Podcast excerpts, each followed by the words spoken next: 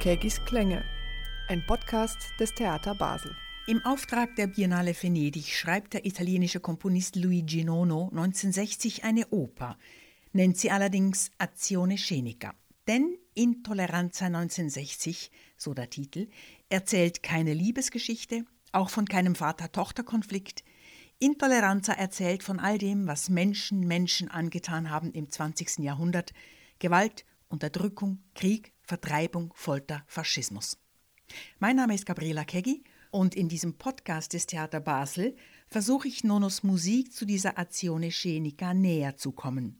Und ich möchte auch Sie dazu herzlich einladen. Es helfen dabei mit der Regisseur der Produktion, Benedikt von Peter. Es ist schon wahrscheinlich ein Werk, was dazu herausfordert, dass man nicht den normalen Theaterweg einer Inszenierung geht. Da, da haben wir einige Sachen versucht, ja. Der Dirigent Stefan Klingele. Es geht einem echt unter der Haut, thematisch und musikalisch. Ebenso wie die Sängerin Jasmin Etezadzadeh. Ich finde diese Art der Musik doch relativ eingängig und singe das ganz gerne. Und ich mag gerne große Tonsprünge und solche Herausforderungen, die man dann in den Körper holen muss. Und ja, man muss halt viel mit sich arbeiten.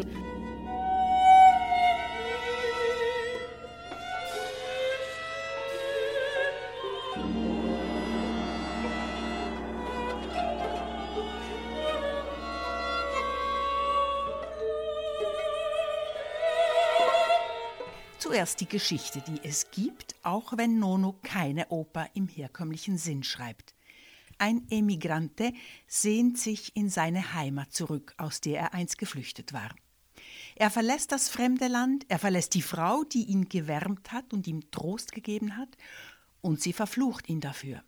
In weiteren neun Stationen gerät er in eine Demonstration, wird verhaftet, verhört, gefoltert, im Konzentrationslager trifft er einen Kämpfer aus dem Algerienkrieg, mit dem er gemeinsam flieht, trifft dabei auf eine neue Frau, die im Gegensatz zur anderen politisch aktiv ist, sich gegen Krieg und Unheil erhebt.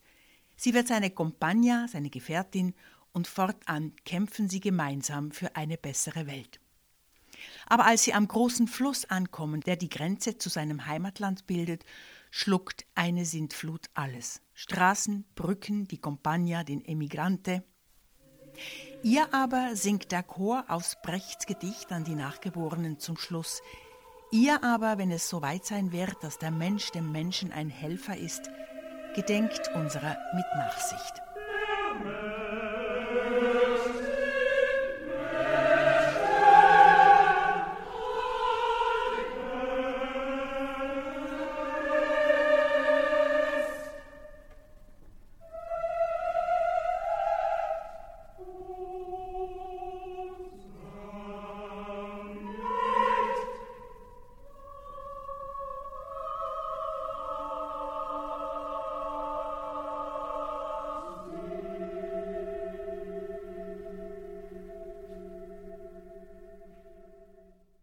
Ein Wort in eigener Sache und zu den Musikausschnitten dieses Podcasts. Das meiste konnte ich selber aufnehmen während der Orchestersitzprobe, mit Betonung auf Probe und vor allem auf Sitzen. Der Chor saß auf der Bühne, das Orchester saß im Saal, ich mit meinem Mikrofon meist irgendwo am Rande. In den Aufführungen aber wird man einen ganz anderen Klang erleben. Der wird nämlich von überall herkommen, von oben und unten und hinten und vorne, so wie es sich Nono gewünscht hat. Und dort, wo ich keine eigene Aufnahme machen konnte, hat mir YouTube weitergeholfen und Chor und Orchester der Staatsoper Stuttgart unter Leitung von Bernhard Kontarski. Zum Libretto, das Luigi Nono zu Intolleranza selber zusammengestellt hat. Dafür hat er Texte verwendet von Brecht, aber eben auch von Jean-Paul Sartre, Paul Éluard, Wladimir Majakowski oder Angelo Maria Ripellino. Regisseur Benedikt von Peter sagt dazu: Fantastische Texte zum Teil und sind ähm, wichtige Texte. Es sind auch zum Teil wirklich ähm, Zeitdokumente, also gerade dieser Majakowski da, ähm, äh, Batete, dieser Chor, der immer wieder auftaucht, sind natürlich auch Texte, die man heute sehr distanziert sieht. Also wo tatsächlich sich etwas aufrüstet in der Gruppe und ja, losschlagen möchte. Und das zusammen mit klanglichen Arbeiten von Nono ist, das ist schon eine Art von Bewaffnung, die da stattfindet, mhm. klangmusikalisch und auch durch den Text. Konkret spricht hier Benedikt von Peter vom Chor der Algerier und der Emigranten am Ende des ersten Teiles. poltert auf Plätze den Marsch der Empörung, hochstolzer Häupter wogendes Feld, was bei Nono dann so klingt.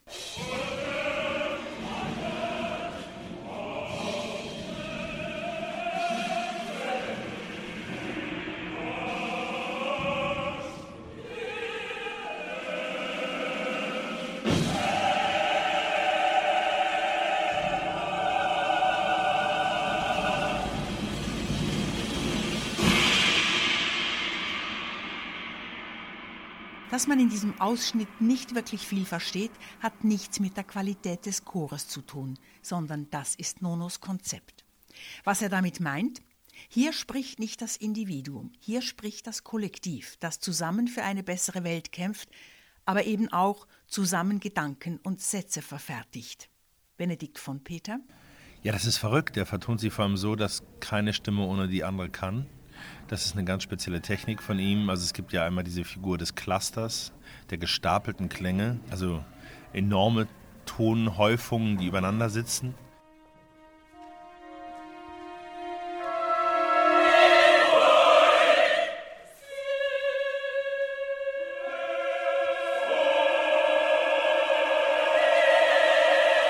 Und äh, alle Töne sind gleich und schlagen zusammen los. Es gibt aber die, die, diese Figur, die man überall in der Partitur sieht. Und dann gibt es eben diese Textvertonung, vor allen Dingen in den, im Gruppengesang, wo die Silben auf die Gruppe verteilt werden und die Gruppe zusammen einen Satz formt. Und ähm, das ist eigentlich sehr sprichwörtlich für das, was da gesucht wird. Also das finde ich auch toll äh, an diesem Komponisten, dass er das so materialisiert. Eine Idee, und dass sie eben in der künstlerischen Praxis dann, also in dem, im Chorsaal, müssen die eben zusammen einen Satz formen. Und das ist auch tatsächlich so. Also wenn du deine Noten mal kannst, ähm, dann macht das nachher trotzdem von, dem, von der Phrasierung dann Sinn, wenn der Satz von allen zusammen gedacht wird. Dann äh, erkennt man plötzlich die Logik äh, von der Komposition.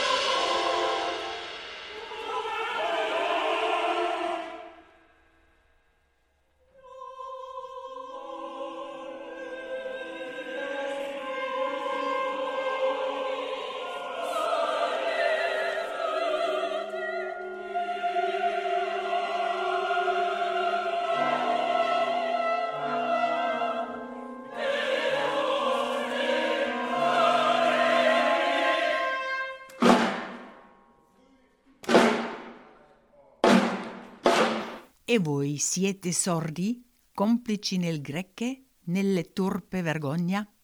Heißt das, wenn man den Satz wieder zusammenfügt. Und ihr seid ihr taub, Herdenvieh in der schamlosen Schande. Der Chor der Gefolterten aus Szene 5, der sich unmittelbar ans Publikum richtet. Inhaltlich macht diese Atomisierung der Sprache Sinn. Und musikalisch? Was sagt der Dirigent Stefan Klingele dazu? Das ist vielleicht die schwierigste Frage. Der Nono hat einfach gegen jede Konvention komponieren wollen.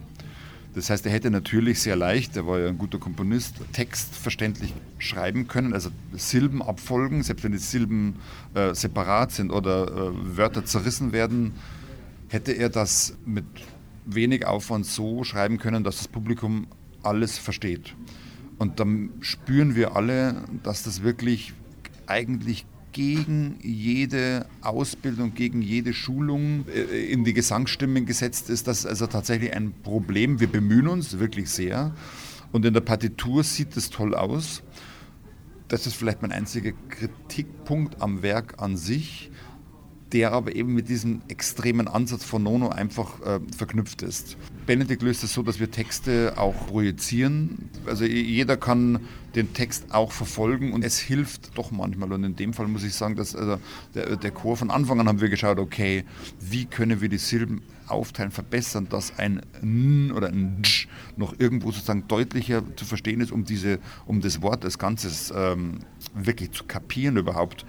Und da sind wir weit gekommen, aber ich glaube nicht, dass man ohne Lesen des Textes das wirklich verstehen würde.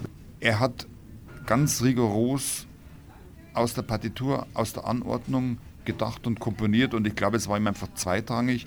Hätte er Verständlichkeit haben wollen, hätte er es anders komponiert. Man müsste vielleicht eine Studioaufnahme machen, wo wirklich jeder Chorsänger ein Mikrofon vor sich hat und äh, man müsste vielleicht halb so langsam musizieren, dann wäre es vielleicht möglich. Aber ich glaube, Nono hat ganz knallhart für das große Ganze gedacht und es war ihm am Ende vielleicht einfach irgendwie zweitrangig. Das ist so, also er hat wahrscheinlich in Klängen, in Ballungen gedacht und er wollte partout keine gesungene Melodie, wo mein Ansatz eventuell ein Wort einfach verstehen könnte.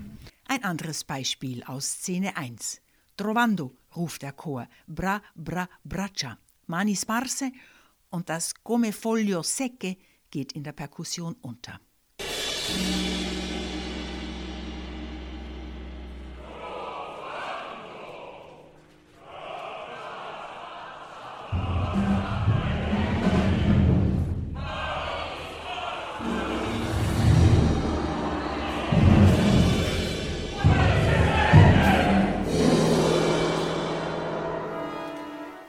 Einen Prolog, einen Epilog und es gibt zehn Szenen insgesamt. Und der Chor ist eigentlich immer involviert. Benedikt von Peter? Ja, der Chor ist die Hauptfigur. Also das Kollektiv ist die Hauptfigur. Der Immigrant ist eigentlich eher eine Verdopplung vom Zuschauer, der in diesen Chor reingerät. Der Dirigent Stefan Klingele ergänzt. Ja, also der Chor als Kollektiv ist unglaublich wichtig. Und zwar nicht nur das Singen, sondern es geht auch schon mit dem Atmen und dem Anwesensein los. Also der, der Chor hat eigentlich eine ganz unchorische Aufgabe.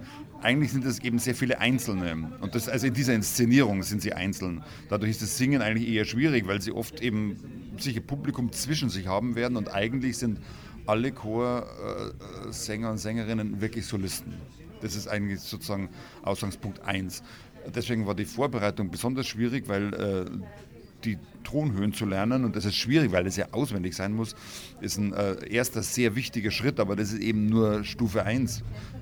Viel schwieriger wird aus meiner Sicht dann Stufe 2, eben das Singen in räumlicher teilweise Trennung und äh, auch dann gleichzeitig noch irgendwie das Publikum an, äh, ja, ansingen ist falsch, aber mit dem Publikum umgehen. Also ich kann hier ganz deutlich sagen, dass das Publikum nicht sich fühlen wird wie bei einem Mitmachtheater, aber natürlich gibt es Kontakt und das ist, glaube ich, also das fände ich unglaublich schwer, da möchte ich nicht tauschen, da stehe ich lieber dirigierend in der Unterbühne. Also singen, schwierige Sachen, mehr oder weniger auf sich allein gestellt, nur beim Monitor, wo der Dirigent da klein zu sehen ist und dabei äh, authentisch jeder für sich selbst eine äh, Geschichte äh, zu erleben, ohne Bruch. Das ist, glaube ich, das Schwierigste. Und das wird jetzt ausgedrückt von Nono, also in allen Facetten. In allen Facetten heißt, dass der Chor verschiedene Rollen hat, für die Nono unterschiedlichste und höchst differenzierte Musiksprachen findet.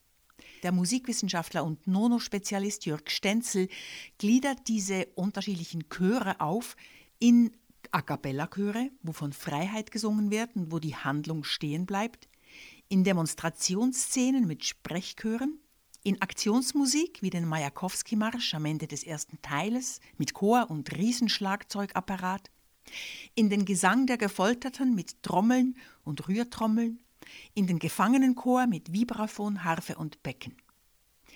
Der Dirigent Stefan Klingele.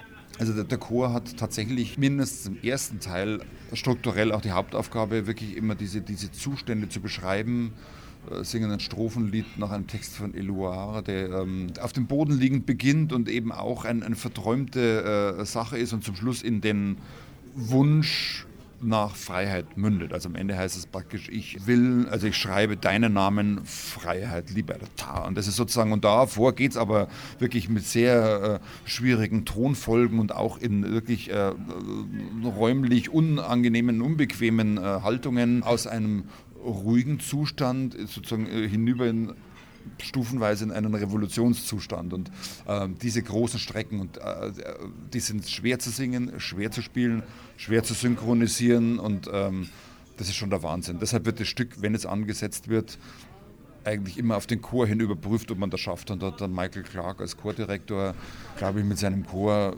im März angefangen. Also es ist fast ein Jahr her und anders geht es leider auch nicht. Auf die Felder, den Horizont, auf die Schwingen der Vögel und auf die Schattenmühle schreibe ich deinen Namen. So beginnt La Liberté, Text von Paul Éluard in der sechsten Szene.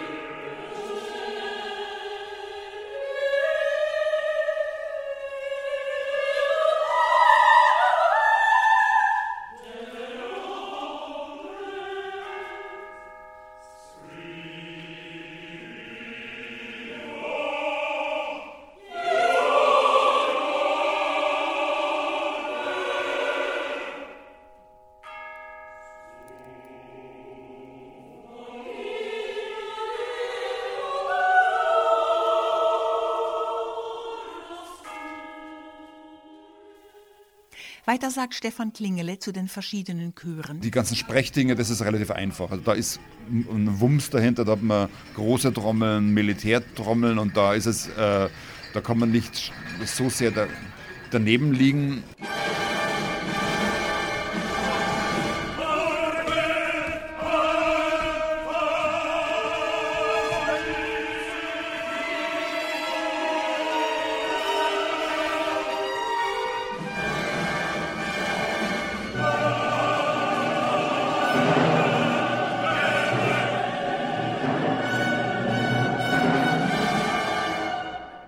Und es gibt ungefähr äh, zehn Minuten sehr schön gesungenes, sphärisches.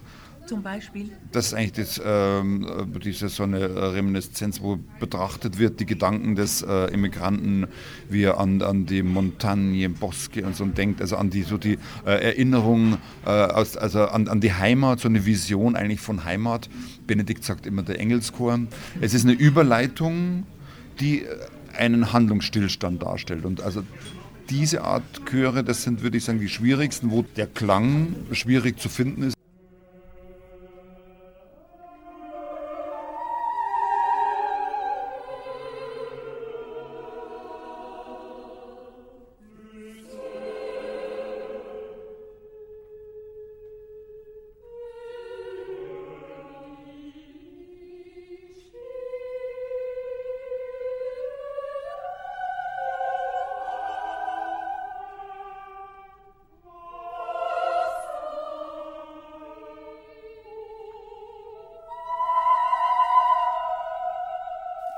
Neben den großen Chören, dem Kollektiv, gibt es auch Solisten, eben den Emigrante, den der Regisseur Benedikt von Peter als Spiegel des Publikums bezeichnet. Und es gibt zwei Frauenrollen, die Donna und die Compagna. Und von beiden sagt der Regisseur Benedikt von Peter. Man hat einmal diese bürgerliche Ideologie der Donna. Ähm, das ist tatsächlich sehr zeitgeschichtlich und übrigens auch extrem sexistisch. Und die ihm sagt, ähm, du suchst die große Idee, aber ähm, in dem Elend, wo wir gerade sind, äh, hast du doch mich und uns geht es gar nicht so schlecht. Und also das ist das Individuelle, das von Nono sehr stark stigmatisiert wird. Die wird nachher eben auch rausgeworfen, also da gibt es eine eigenartige Regieanweisung, wo die praktisch ausradiert wird auf der Wand und einfach gekillt wird, ähm, weil das Individuelle, das Bürgerliche äh, ja nicht sein darf. Ne? In, in, der, in der Konstruktion des Kollektivs oder in der Idee von Nono, wie das Kollektiv zu sein hat. Und dagegen gibt es dann diese Compagna, seine Gefährtin, ein ganz hoher, leuchtender Sopran, zauberhaft.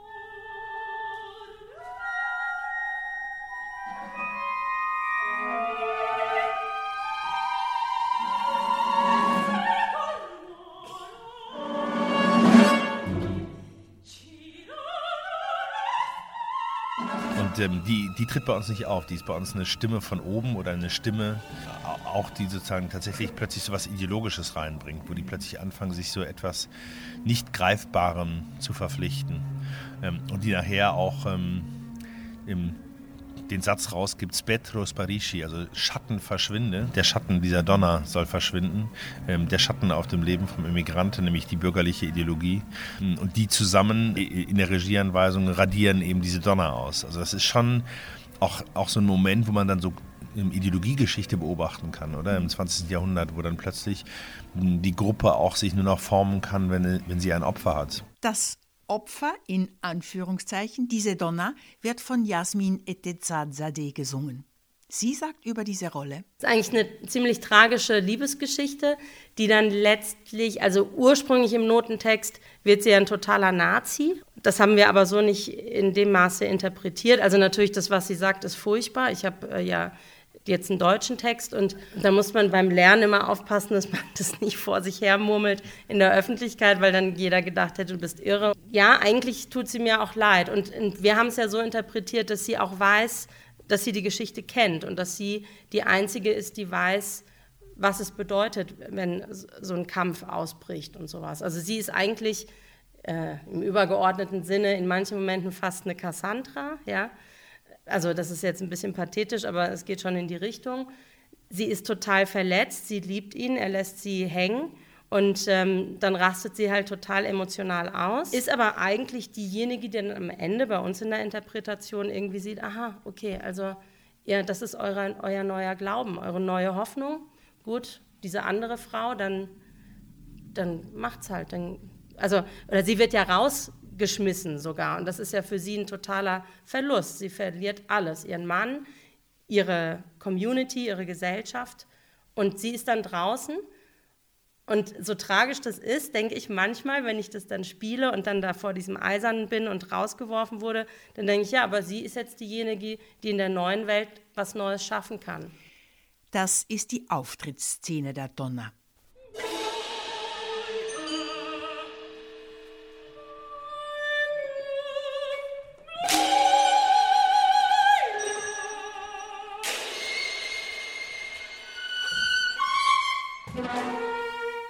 Bleibe, bleibe. Erst noch sanft bittet sie den Emigrante, bei ihr zu bleiben. Dann wird es flehend und schließlich verflucht sie ihn.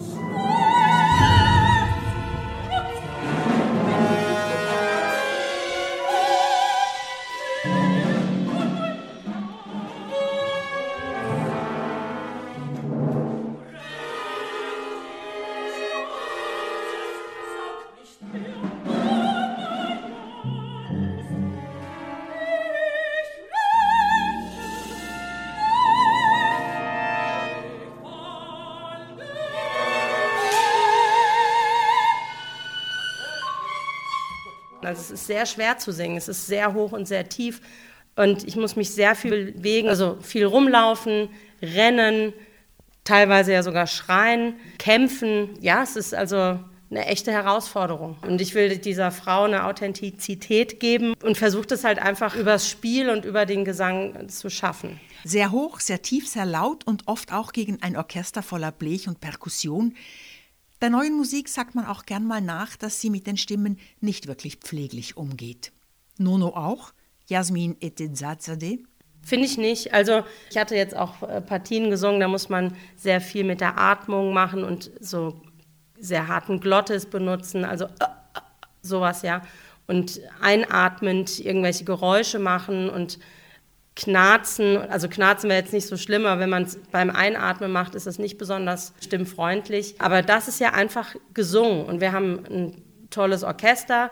Wir haben das Orchester sogar aufgeteilt. Die Streicher sind größtenteils äh, unter der Bühne, die Bläser sind in dem Turm und das Schlagwerk ist um uns herum. Also das ist schon, also ich finde es ganz cool.